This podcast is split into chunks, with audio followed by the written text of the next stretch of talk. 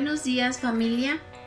En esta mañana seguimos meditando en el libro de Job, capítulo 10, de los versos del 1 al 12.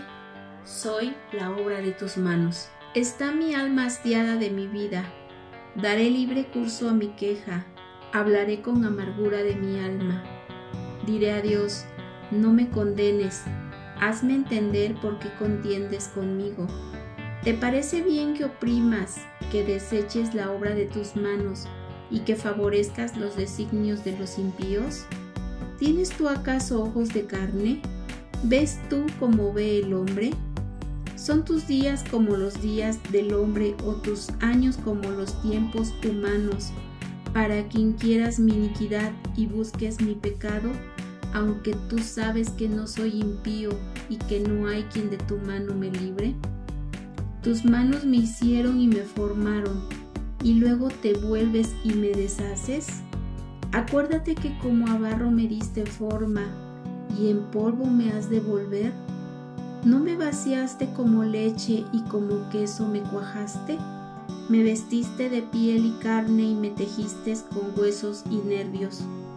Vida y misericordia me concediste y tu cuidado guardó mi espíritu. Cada vez más lleno de confusión, Job se queja ahora, primero, de su triste condición, segundo, de la aparente contradicción que ve en el cuidado que Dios tuvo al formarle y la forma como ahora le trata. Hallamos aquí en Job una resolución apasionada de persistir en sus quejas. Está hastiado de la vida que va a dar salida a toda la amargura que alberga en su interior.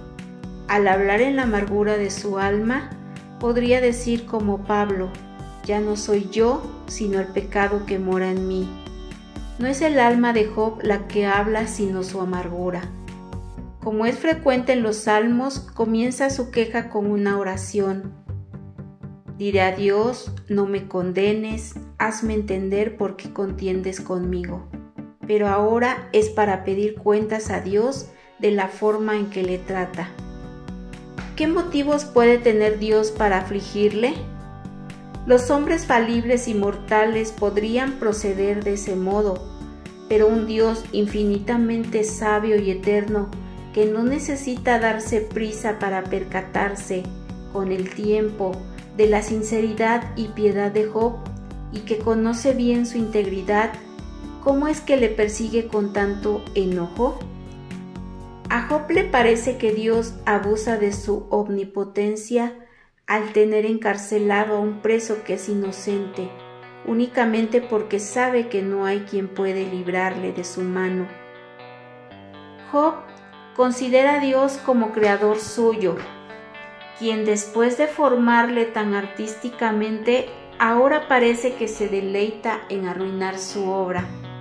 Dios ese es el que nos formó, pues nuestros padres fueron únicamente los instrumentos de su poder y providencia en nuestra creación. Job observa aquí que el cuerpo es moldeado como el barro de la misma forma que un alfarero hace los vasos de arcilla. También es formado como el queso. Con otra bella imagen presenta nuestro organismo entretejido con nervios y huesos y revestido de carne y piel. La estructura admirable del cuerpo humano es un ilustre ejemplo del poder, la sabiduría y la bondad de Dios.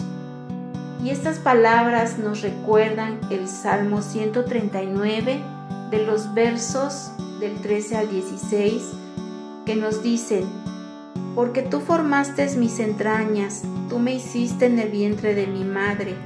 Te alabaré porque formidables, maravillosas son tus obras. Estoy maravillado y mi alma lo sabe muy bien. No fue encubierto de ti mi cuerpo, bien que en oculto fui formado y entretejido en lo más profundo de la tierra. Mi embrión vieron tus ojos y en tu libro estaban escritas todas aquellas cosas que fueron luego formadas, sin faltar una de ellas. A este organismo tan bellamente formado, Dios le dio vida infundiéndole el espíritu. Él nos hizo almas vivientes y nos otorgó el poder de razonar y amar. ¿Y por qué deshacer sin motivo una cosa tan bien hecha? Viene a decir Job. Le parece arbitrario este proceder de Dios.